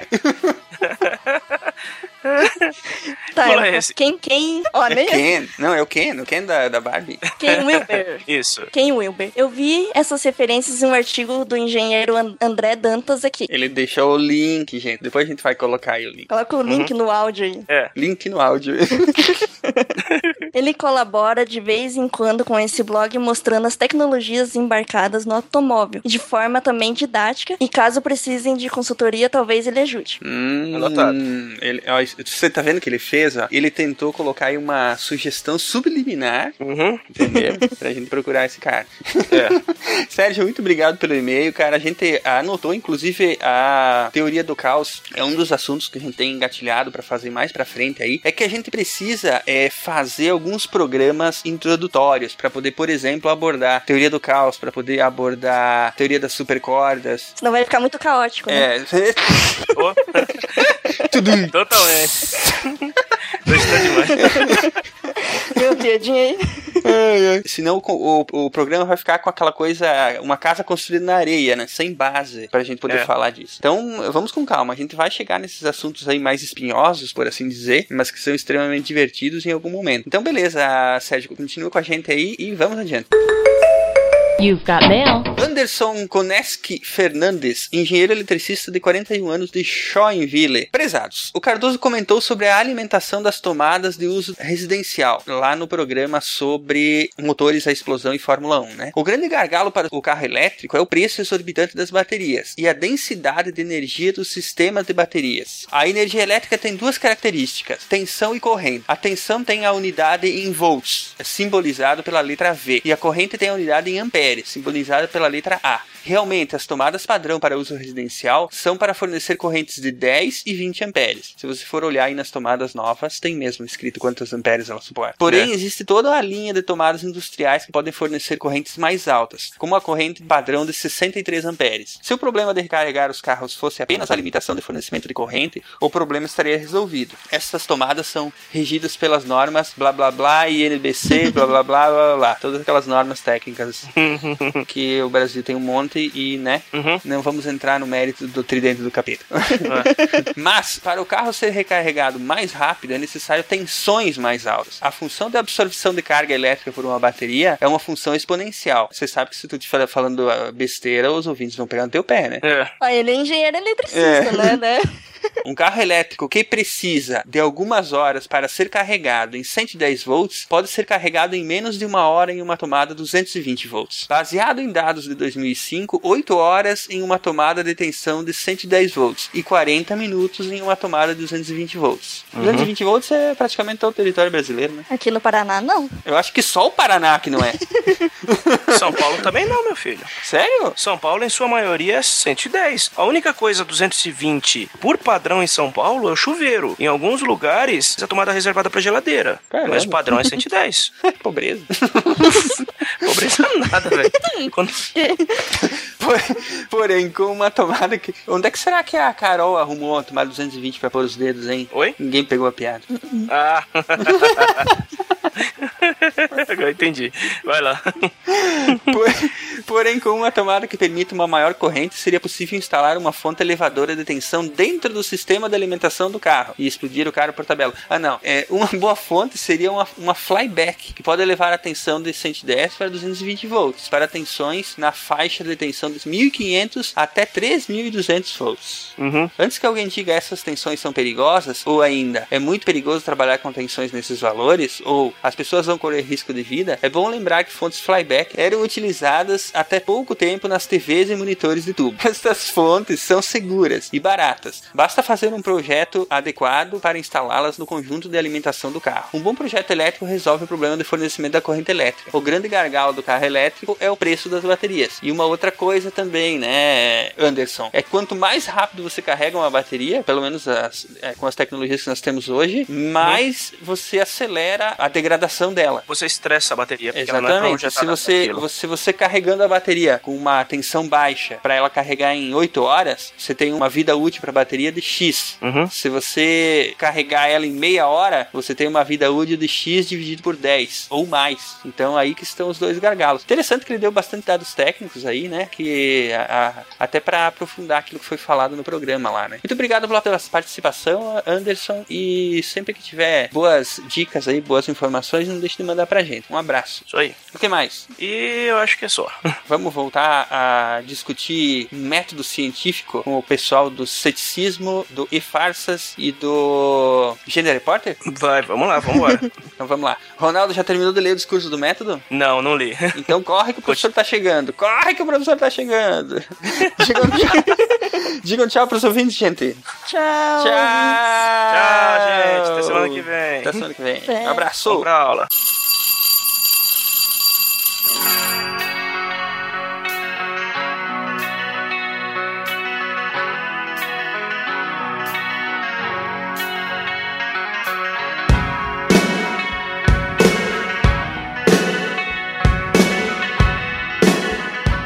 gente, aí já temos aqui na nossa timeline um, um estudioso aí que já é nosso contemporâneo, né? Ele é de 1922, faleceu em 96, Thomas Kuhn. Por que, que ele é importante pro tema? Então, o Kuhn né, escreveu a Revolução Científica, que ele falava que os novos paradigmas sempre iam substituir os antigos e dessa maneira a ciência e as suas eh, teorias iam evoluir com o tempo, né? Que é o que realmente acontece. Acho que um modelo, um exemplo disso é, por exemplo, o átomo, né? Como as pessoas achavam que era e eles cada vez que iam descobrindo alguma coisa nova, mudava e mudava. A própria descrição do átomo, né, sua etimologia, diz que ele era uma partícula indivisível, né? Acreditava que era um sólido indivisível. E hoje a gente chegou no modelo padrão, né? Quem sabe, né? Daqui a alguns anos, de repente, descobrem que ainda tem mais coisa lá que não se tá detectando. A teoria das cordas vai mudar tudo. Mas o Kuhn, na verdade, ele, ele- essa evolução, na verdade, ele via como, como uma competição entre esses paradigmas, né? Que falava que eram paradigmas incomensuráveis, que, que tinha a ciência normal, que trabalhava com na, no, no quadro da teoria vigente, e é, à medida que ia fazendo experimentos, começava a aparecer o que ele chama de anomalia, né? Resultados que não, não se encaixava bem com, essa, com esse paradigma. Com o tempo ia se acumulando, e aí entrava num período que o Kuhn chamava de crise. E aí é, tentava elaborar uma outra teoria para explicar aquilo, só que era uma teoria que não, não se compara, segundo Kuhn, não se compararia direto com, com a anterior. E o que aconteceria é que, ao invés da teoria anterior evoluir para essa, porque a anterior estava em crise, os novos cientistas que iam se formando, eles adeririam à nova. Então não teria, na verdade, para Kuhn, uma migração de, de uma para outra, mas uma, uma competição que daí a, o novo paradigma substituiria o anterior. Mas isso você provou. Você provou certo ou errado com o tempo? Tem uma grande discussão até hoje.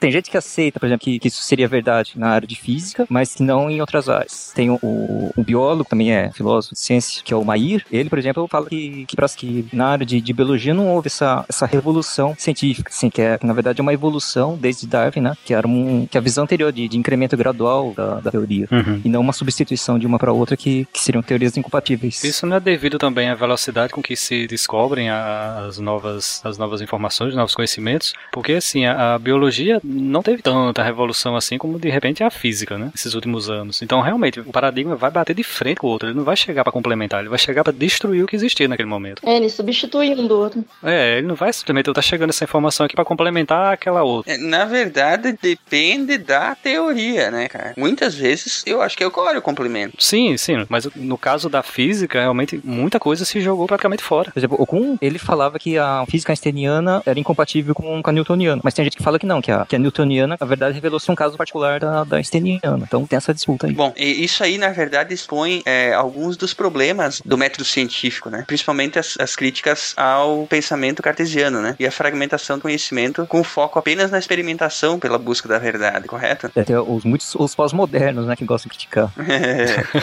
que, que- que eles falam até que eles questionam até o conceito de, de não só de verdade, como de realidade. Nossa. ah, mas esses é porque fumam, fumam demais o cigarrinho do capeta. Mas é o pessoal que tem que ter dominado a área de ciências sociais, inclusive a parte da sociologia das ciências, né? Sociologia, tá explicado. Tá, puta que pariu. Com que cursos que a gente tem que acabar na, na universidade pra parar isso aí? É, é, eu acho que é legal a gente jogar na mesa aí a, a- uma coisa importante que é o seguinte: a gente tá falando de método científico, a gente tá falando de alguns nomes aqui, algumas terminologias e tal, e a gente vê muito pseudocientistas, pessoas que misturam é, misticismo com ciência, e aí eles acabam colocando algumas palavras que, as que são usadas no método científico no meio da, da, da pseudociência para tentar dar mais credibilidade para aquilo que ele quer passar. Isso daí é muito perigoso, né? E com isso, um monte de charlatão aí acaba se aproveitando do nome da ciência para poder conseguir ganhar dinheiro dos outros. Eu acho que isso é muito perigoso. E, inclusive, é, por exemplo, quando um cara fala assim: ah, o chá de, de graviola cura câncer, foi constatado através de exames científicos que o, o, o chá cura câncer. Na, na verdade, ele não fala assim, ele fala assim: foi constatado através de um exame espectrográfico da folha da. Exatamente.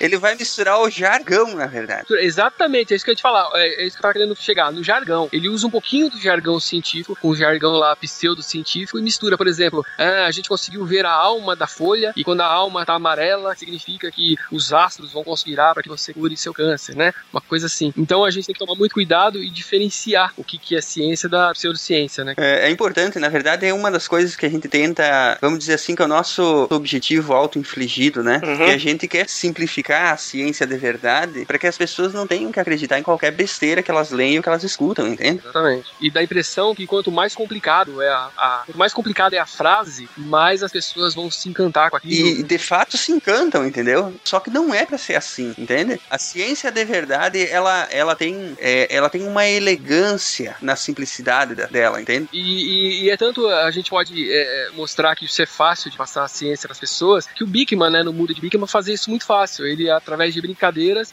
ele conseguia ensinar as crianças. Exatamente. Eu acho até um, um despropósito a gente só citar esse programa, O Mundo de Bigman, assim, só ao, ao passando, como nós estamos fazendo, porque o programa é tão genial que, cara, merecia um podcast só pra falar É. dele, né? Concordo, concordo. Do jeito que tem um especial de Cosmos, vai ter um especial de Bigman. É verdade, deveria fazer. É verdade. O, o- aqui em casa, esse programa fica em loop, cara. a minha filha, eu apresentei ela pra esse programa, ela devia ter uns 4 a 5 anos, e, e hoje ela sabe até as falas de cor. legal. Legal. Tem um bem legal que ele tá mostrando como é que o sangue, quando a pessoa corta a pele e sai sangue, como é que o corpo reage para que o sangue pare de, de sair do corpo, né? Então ele coloca Lester e a menina de um lado, jogando um monte de bexiga pra fora assim, enquanto ele vai passando umas fitas. Isso, é, isso aí. É isso aí. E um parecido, um parecido é. Esse foi o primeiro que eu assisti e eu nunca mais esqueci, cara. Que é O Ranho é seu amigo. Esse episódio é sensacional, É cara. sensacional, cara. É nojento, mas esse episódio é sensacional. que ele entra numa prótese gigante lá simulando um nariz. Nossa. Aí você vê a diferença, né? Ele mostra como funciona a, a coisa e consegue mostrar através de experimento, consegue reproduzir aquilo. Agora, vem um sujeito e fala assim, ó, é, através da luz eu consigo é, tirar um tumor.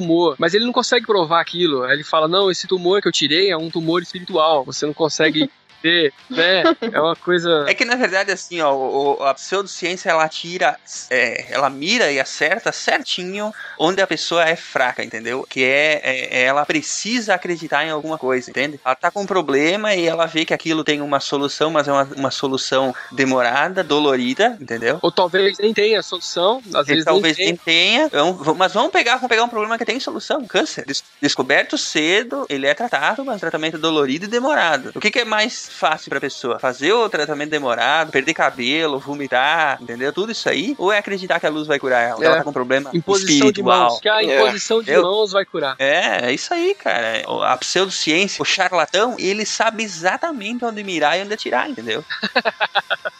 Estrela, traz pra nós o, a referência aí, passa. Então, tem um documentário que se chama Luz, Trevas e o Método Científico, que ele é, ele foi, é um realizado pelo Leopoldo de Meis, né? Ele é professor do Instituto de Bioquímica Médica da UFRJ. Ele tem como objetivo explorar a relação de descoberta da ciência desde o surgimento das espécies até os tempos de hoje. Todo o vídeo é editado de um tom bem humanista, com, ele tem em destaque toda da dificuldade das ciências e os seus pensadores enfrentaram lá no, principalmente na Idade Média, e até ele fala um pouco da, da bomba atômica, das guerras e tal. É, é interessante o documentário, assim. Ele é meio caótico no final, assim, mas é, acho que é até engraçado um pouco. Mais um humanista, né? já não basta o Sagan. mas, não, esse é demais. Os cientistas têm vários modos de descobrir coisas. Às vezes é por acaso, mas às vezes há métodos da nossa loucura. Esse método é o método científico.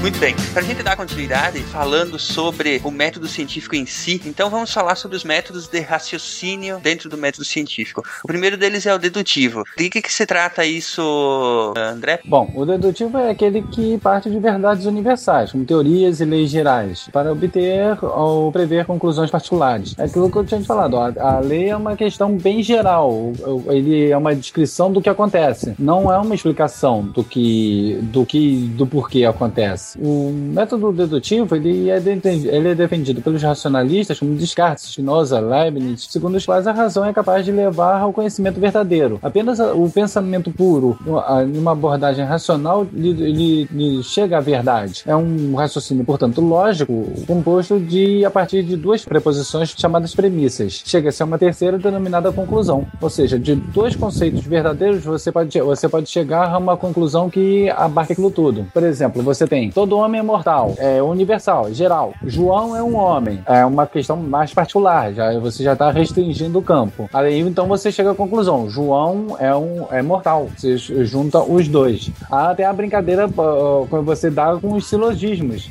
Por exemplo, Deus é amor, o amor é cego, Steve Wonder é cego, então Steve Wonder é Deus. Adorei o método dedutivo. Então, você vê que ele não é perfeito. Aham. É igual aquele do queijo, né? Do queijo suíço, né? Verdade. O queijo suíço tem bastante furo. Quanto mais queijo, mais furo. Então, quanto mais queijo, menos queijo. É uma piada, é uma piada baseada no método dedutivo. Você também tem um método indutivo, aquele que percorre o caminho inverso da dedução, ou seja, a cadeia de raciocínio estabelece uma conexão particular para o geral. Ele parte do efeito para as causas. Por exemplo, você pode participar de indivíduos até uma questão geral, indo nessa questão do- da mortalidade, do tipo, o João e Pedro são mortais, o João, o João e Pedro são homens. Então você pode deduzir que todos os homens são mortais. Então você, de casos particulares, você vai vendo a frequência daquilo ou o acontecimento estatístico daquilo e você vai ter uma regra global. Ele é mais ou menos o inverso do dedutivo. Ele é o inverso do dedutivo. Do dedutivo você parte do macro pro micro. E o indutivo do micro pro macro. Ah, certo. Muito bem. Tem o hipotético dedutivo, quando as premissas são hipóteses e não necessariamente verdades absolutas. A hipótese nada mais é do que um palpite, é uma ideia que você tem, do tipo, eu acho que eu posso, sei lá, dissolver areia em água. E daí você vai examinando o- como essa, essa sua hipótese é, é verdadeira. Você testa a falsibilidade daquela hipótese. Exato, que é o conceito do Popper. Eu, eu vou, eu, eu vou testar, não vou testar para saber se simplesmente está certo. Eu quero ver todos os casos em que ele pode dar errado. Eu vou ter que idealizar métodos em que essa hipótese ela pode falhar. De repente você for dissolver uma mão de areia no oceano, você vai achar que dissolveu, porque você não tá vendo, né? É, o, praticamente é, a- aplica-se a, a teoria e é, o- a hipótese e se testa até o fim. Aí você chega no ápice do método científico, que é o conceito de teoria. A teoria, ela explica tudo. As pessoas têm um conceito do senso comum. O senso comum diz que a teoria é alguma coisa que não foi provado, é algo vago, vazio, que carece de comprovação. Exatamente o contrário. A teoria científica, ela é totalmente a explicação do que aquilo ocorre. Então, por exemplo, como, eu ci- como foi citado, a, a gravidade. Newton descreveu o fenômeno e estabeleceu a lei matemática que rege esse fenômeno. Einstein, com a teoria da relatividade geral, é que explicou: ah, eu tenho corpos massivos que deformam o espaço-tempo e por isso você tem a atração entre os corpos. Se você não vê isso no, no seu dia a dia, você não atrai a cadeira, porque você não tem massa suficiente para deformar o, universo, o espaço ao seu redor. Mas aí. aí- aí- Depende, tem um pessoal aqui que trabalha aqui no que tem. Muito bem, gente. É. Nós, nós estamos falando aí do método científico, né? Já falamos agora sobre os métodos de raciocínio. E esses métodos, no caso, ele tem etapas, né? Então, é, quais seriam essas etapas, Ronaldo? Então, a primeira etapa, no caso, é a de observação e descrição. Isso porque na natureza, a natureza é vasta e tem muitas coisas que ainda hoje nos surpreendem. Deve-se prestar atenção em tudo, pois detalhes mínimos podem escapar e, como diz Baster, o acaso favorece a mente preparada. A observação não é pura, sempre vem carregada das experiências e conceitos do observador, logo, é subjetiva. É impossível fazer, nesse caso, uma pesquisa sem que o pesquisador deposite sua visão de mundo. No entanto, não se pode fazer uma observação totalmente subjetiva, pois os outros pesquisadores compartilham outros conceitos e podem não aceitar uma forma de pensamento totalmente particular. É a, é a própria, a própria forma da ciência vigiar ela mesma, né? No caso. É porque a, a- observação e a descrição de um fenômeno, por exemplo, ele pode estar impregnado da visão particular do, do observador, né? É, ela pode, mas não é o ideal, né, no caso. Mas é que assim, tem aquela, aquela história sempre de que o observador altera o objeto observado, né? só pelo fato de estar observando. É, Só que no caso desse, de- desse método, o ideal é que o quê? Que, que não só uma pessoa faça a observação, né? Quando você vai tentar é, levantar uma hipótese. Enfim, após a, a descrição do fenômeno, partimos para a definição do problema. Não é isso, Estrela? Isso, você depois de você observar, você deve escolher bem qual a pergunta que você quer fazer para você responder ela através de experimentos, né? Você não pode pegar algo geral, porque senão você vai acabar se confundindo e Vai perder meu foco, né? Da... é, pois é, você precisa ter os delimitar exatamente quais as condições que você vai trabalhar.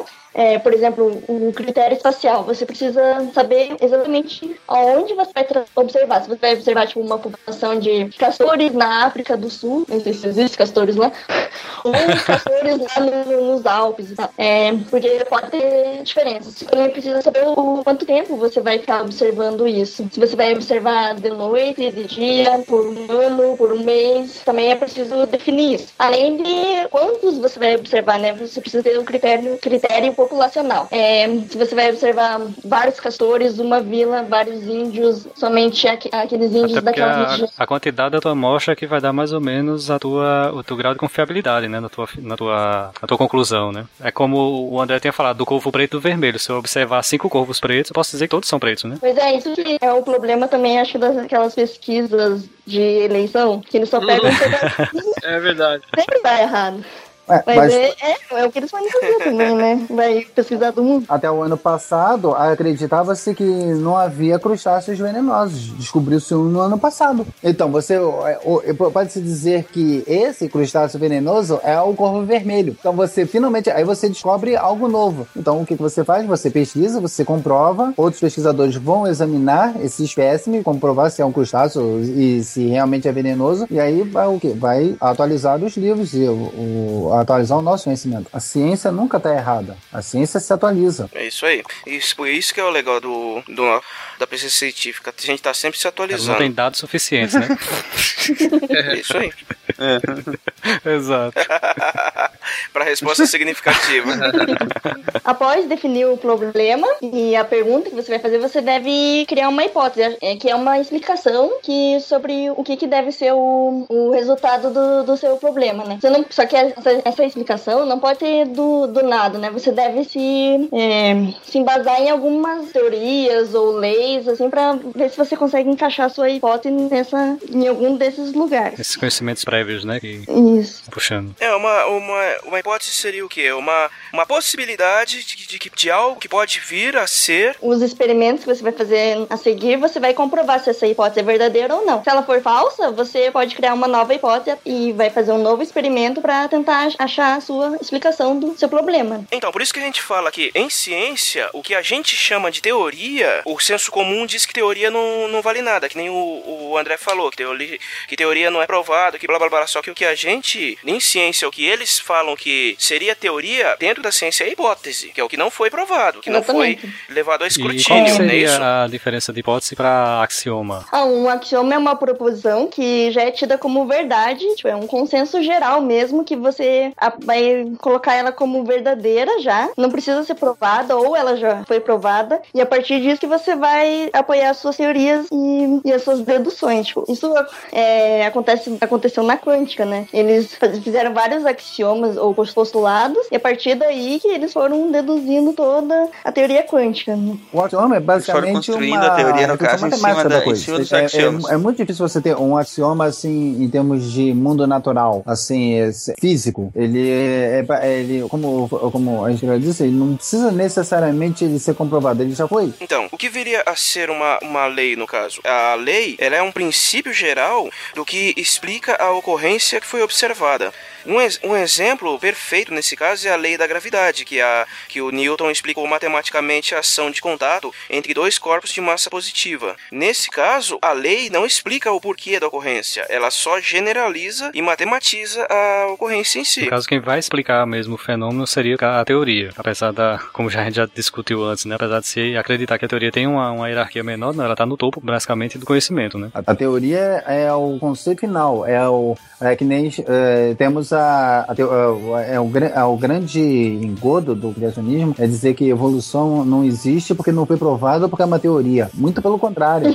a teoria da evolução não só foi provada em laboratório, no mundo natural e em nível molecular. Ah, Você tem moléculas de RNA competindo por recursos. Então, o- a- a- aí no caso, a molécula que, tá- que tem maior acesso aos recursos, eles, ela tem condi- a condição de se, de se replicar. Então, se você transpor que, que aquela molécula representa um ser vivo, então esses recursos é, vão estar no mundo natural. Então, você tem a geração de descendentes. Isso chegou até a ser explicado por, por John Nash com, te- com a, a teoria de jogos dele. E co- como as entidades de- do- dos jogos, eles competindo, eles podem ter um, um desempenho ótimo. Quando eles param de competir e agem em conjunto. Aí, no caso, quando, quando você tem várias entidades biológicas formando populações competindo por recursos, ao invés de cada indivíduo brigar entre si para chegar ao alimento ou à água. Ah, ah, hoje, claro, hoje em dia você não trabalha mais com, conce com o conceito darwi- darwiniano, né? Você che- chegamos à teoria sintética da evolução, que é, a explicação já, já chega a ser genética. Então você tem a, a questão de tudo isso, a microevolução, macroevolução, só tem evolução. O que você depende é do volume de tempo. Mais provado, mais do que já tá, é difícil. Os cientistas têm vários modos de descobrir coisas. Às vezes é por acaso, mas às vezes há métodos da nossa loucura. Esse método é o método científico.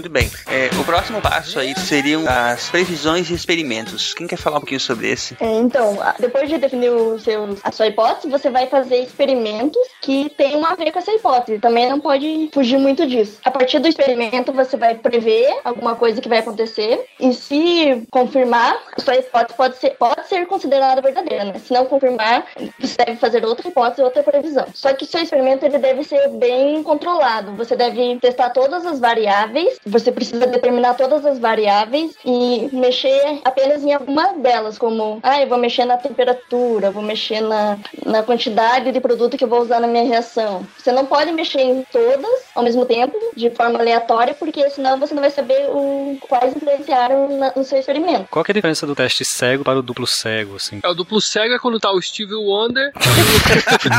Filha da... Eu previ isso. Eu, eu não devia ter previsto isso, né? Então, olha só, levando em conta que, como se nós citarmos de fato o Lowell, que ele tentou buscar o- os canais de Marte, ele tentou buscar vida, ele começou a influenciar toda a pesquisa dele. O- os, os cientistas, às vezes, querem tanto buscar algo que ele acaba vendo, acaba ele eh, burlando, às vezes, um método científico. E isso é muito, é, é muito ruim.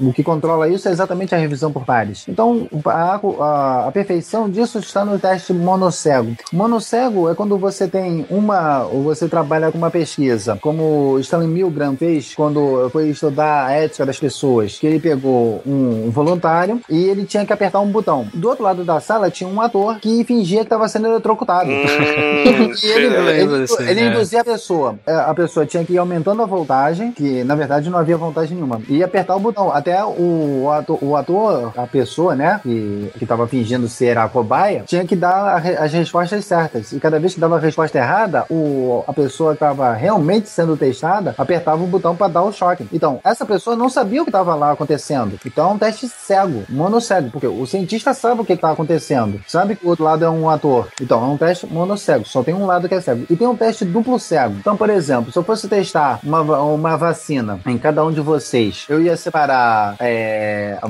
uma vacina e em outras seringas eu colocaria água, água comum, água destilada, soro, que seria o placebo. Aí eu ia ver, testar. Eu pego, eu pego então, eu injeto uma, uma, uma ampula no Gilmar, outro na, na Estrela, outro no Ronaldo. Eu não sei o que eu tô, insta eu tô injetando em quem. Ele foi previamente separado, previamente catalogado. Então a injeção 1, 2 e 5 contém o remédio. A, a, a 3, 4 e 6 contém o placebo. Eu vou injetando e vou anotando os resultados. Esse aqui é principal, né? Pra evitar. Um exemplo disso foi o que foi a, a na época foi a menina que teve a, a publicação científica publicada com mais nova, que é, foi Emily Rosa. Ela foi estudar, ou, ela leu sobre toque terapêutico, ou algo equivalente ao reiki, em que a pessoa usava a cura através da imposição das mãos, através de alguma energia que era manipulada. Então ela bolou um experimento. Ela, a pessoa ficava atrás de um biombo de papelão e só, só ficava do lado de fora o, as mãos. Então, e ela colocava a mão em cima, ela escolhia uma das mãos, esquerda ou direita, e colocava a mão dela em cima, sem tocar. Ah, isso seria um teste monocego, só que ela introduziu um elemento de aleatoriedade. Ela decidia na hora qual mão ela ia colocar por cima, jogando uma moeda para cima. Se desse cara, colocava sobre a mão esquerda, se desse coroa, colocava sobre a mão direita. Ou seja, quando, quando ela jogava, ela colocou. E a pessoa tinha que dizer em qual mão ela estava pousando a mão em cima. O teste resultou que o índice de acerto foi pouco mais de 50%, o equivalente chute. Ela, uma menina de 10 anos derrubou toda a pseudociência do toque terapêutico.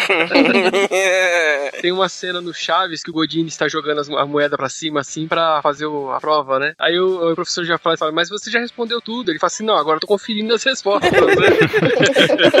E agora tem também o estudo triplo cego também, que no duplo cego tem o sujeito que recebe tratamento e quem aplica o tratamento não, não sabe quem é, mas tem um comitê que vai receber os dados e vai analisar e ele sabe pra que grupo está sendo aplicado o quê. Agora tem o triplo cego, que esse comitê, ele vai analisar os dados, mas o comitê também não sabe que grupo que recebeu o quê. Ah, Entendi. Bom também. Uhum, interessante mesmo. Só que no final alguém tem que saber que É senão- isso que eu ia lhe perguntar. Quem que sabe? Os universitários. Alguém no fim da cadeia tem que O saber, ué. estagiário, né, sabe? Bom, daí vamos pra coleta e análise de dados, que vocês já estão falando aí, né? Depois, durante o experimento, os cientistas eles vão coletar os dados quantitativos e qualitativos e a análise desses dados é para entender o que está acontecendo durante aquela experiência. A melhor tirinha pra essa fase é aquela do XKCD, né? o que? O cara olhando assim, o que diabos significam esses dados? Isso é realmente verdade, que às vezes você coleta o dado e você não sabe o que ele significa. É, exatamente. Por exemplo, se você trabalhar com radioastronomia, É, isso eu ia, eu ia falar exatamente desse, desse detalhe da astronomia. Ah, o projeto Corro lá, é, eles coletaram tantos dados que eles não têm ainda a capacidade de analisar tudo que eles coletaram, né? Parece que já acabou a- o projeto, mas eles continuam analisando os dados até hoje. Mas no caso desse, ele, ele, ele formulou alguma hipótese para o problema dele, simplesmente disse, não, vou começar a coletar e depois eu vou ver, vou formular uma hipótese, meu- vou definir meu problema depois. Porque assim, se ele não sabe o que significa o dado, É, É, vai ficar igual aquela, aquela resposta 42 do É, livro do já da viu a resposta, mas não- sabe a resposta, agora tem que tentar mas achar a vocês pergunta. pediram pra calcular a resposta, não a pergunta. Não, É verdade. No genoma humano também tem esse problema, né? Só foram sequenciando, tem um monte de dado lá e agora tem que ser analisado. Mas se você for ver, é, por exemplo, o, o número binário, é, ele foi inventado há muito tempo atrás e, e quem inventou lá na época nem sabia para que, que ele ia usar aquilo, né? Ou seja, Não tinha nenhuma aplicação prática para aquilo no momento. Mas depois, com, a- com o surgimento da microinformática, da microeletrônica, o, o- a numeração binária está sendo amplamente usada, né? a álgebra booleana é a mesma coisa. Boolean no, no, no, é, é século XIX, é, século, meados do século XIX, ainda não havia nenhum conceito de computador. É, mas acho que isso, esses casos são exceções, né? do- Muito bem, mas é, é, como vocês não sabem o que fazer com os dados, como é que vocês vão tirar conclusões? Que é a etapa final né, da parada. Às Deixa- vezes, às deixa vezes você chega numa conclusão que não era nada do que você estava procurando. É, o- uma- um, um exemplo, quando eu tô pesquisando lá no EFARSAS, às vezes eu tô pesquisando alguma coisa e acabo descobrindo outra, que faz muitos anos que eu tava tentando descobrir, e no fim, por um acaso, acabei descobrindo ah, aquela outra história antiga e, e publico no site. É, é, isso acontece muito, eu acredito que aconteça muito com cientista também. Acho que qualquer um que produza conteúdo, seja de uma pesquisa científica ou algum conteúdo para uma postagem do blog, ou vídeo, ou vlog, ou podcast, que é feita uma pesquisa antes, você acaba sempre de- é, esbarrando num conhecimento que não era exatamente o que você estava querendo. Já aconteceu o caso comigo de eu começar a escrever um artigo, eu dali é, desviou, come- acabou se tornando um outro artigo completamente diferente. Legal, aí você tem dois artigos agora, você pode publicar dois dias seguidos. Vamos direto para as referências. O André colocou o Bones aí. Esse episódio é que ah, no, no- é, a, é a sexta temporada, o quarto, é o quarto episódio, onde a diretora lá do, do, do departamento dela apresenta um cara lá que ele é professor de. ele é divulgador de científico, ele tem um programa de ciência. O personagem, ele é o professor Bruce Jude, é, Jude que, ele, é, ele foi inspirado no Bill Nye, The Science Guy. Então, aí ele é apresentado que ele, ele tem informação científica e tem um programa de ciência para crianças. E ali ele fala, ele dá bem a base do método científico, onde ele fala, ele explica que ele, ele ensina as crianças dele que a ciência é baseada em observar, analisar e deduzir. Então ele observa o fenômeno, ele recolhe os dados, ele analisa o fenômeno e ele chega na dedução. O que aquele fenômeno significa. Eu achei, eu achei muito fantástico. E mais fantástico ainda é ela vestida de esqueletinho no final. Então, ali ele, ele, ele, ele faz o experimento e, tipo, é fantástico. É fantástico o modo como ele, é, tem o, o, o- o americano e o inglês, eles têm os programas de ciência, tem muitos programas de ciência voltados para a criança, com essa mesma filosofia de estimular a criança a observar o mundo, a analisar o mundo, a deduzir. Atualmente o, um dos mais próximos ao canal, o canal do Manual do Mundo no YouTube. Uhum, Verdade. Muito bom. Que é o, tem, tem o, o Nerdologia, ele tem a explicação de cada coisa. O Manual do Mundo, ele entra com a- mais com a prática. Ele deixa a criança manipular aquilo. E, e- e ele dá sempre, ele, a- depois dele fazer lá aquelas confusões todas, né, de, de práticas, ele sempre dá, a- ele sempre a, vem com, a- com uma explicação, uma utilidade prática do que aquilo, o que que aqui, aquele, aquela diversão toda, não deixa de ser uma diversão, significa a ciência, quais são os fundamentos daquilo. Isso é muito importante. E também uma coisa importante que tem no Nerdologia e no Manual do Mundo, que pra mim é mais importante, é que ambos me dão muita inveja. eu, tenho- Eu, eu- falei, eu falei pro Rodrigo Tucano e pro Atila que eu odeio eles dois. Com todas as forças, né, cara? eu odeio que cada, cada- quando eu vejo a produção do Nerdologia, eu tenho vontade de xingá-los. Eu fiz um vídeo sobre o chocolate infinito, sobre aquele gifzinho do chocolate que nunca acaba, né? Eu fiz um vídeo tal, explicando como é que é tal. E depois que eu fiquei sabendo que o Manual do Mundo também fez um desse, mas antes, né? Aí quando eu fui assistir o do Manual do Mundo, eu fiquei morrendo de vergonha. Eu falei, nossa, olha como é que eu fiz o meu e olha como é que o cara fez o dele. Muito bom, cara, muito bom. Aquele pessoal é muito bom. Aqui, aqui também é, é- são, os- são os vídeos que também ro- costumam rodar em loop junto com o Bica. É verdade. Eu tava lendo sobre. Eu, uma coisa muito legal que eu tava lendo sobre o Bill Nye é que, tipo, ele, ele não é muito distante do que boa parte da equipe do SciCast, não, viu? Porque, tipo, eu, o Silmar e o, e o Jorge, nós não somos nem de longe cientistas, nós somos profissional de TI, né, cara? Nye, o Nye é engenheiro mecânico. Aí fica a pergunta: o que, o que significa ser cientista? O, se vamos ver uma, uma definição dicionarística, é que um dos termos é que o cientista é aquele que divulga a ciência. Então, como você pode, como você pode dizer que o Iberê Tenório, ou o Sumai você, ou, ou qualquer outro, como tem o do Minute of Physics, ou Não, é que eu falo no sentido que a gente não tem formação acadêmica nessa área, né, cara? Mas a gente faz, a gente divulga de ciência do nosso jeito, né, cara? A ciência é conhecimento. O fato de você estar divulgando conhecimento, mesmo que por pouco seja, uma simples frase, você já diz muita coisa.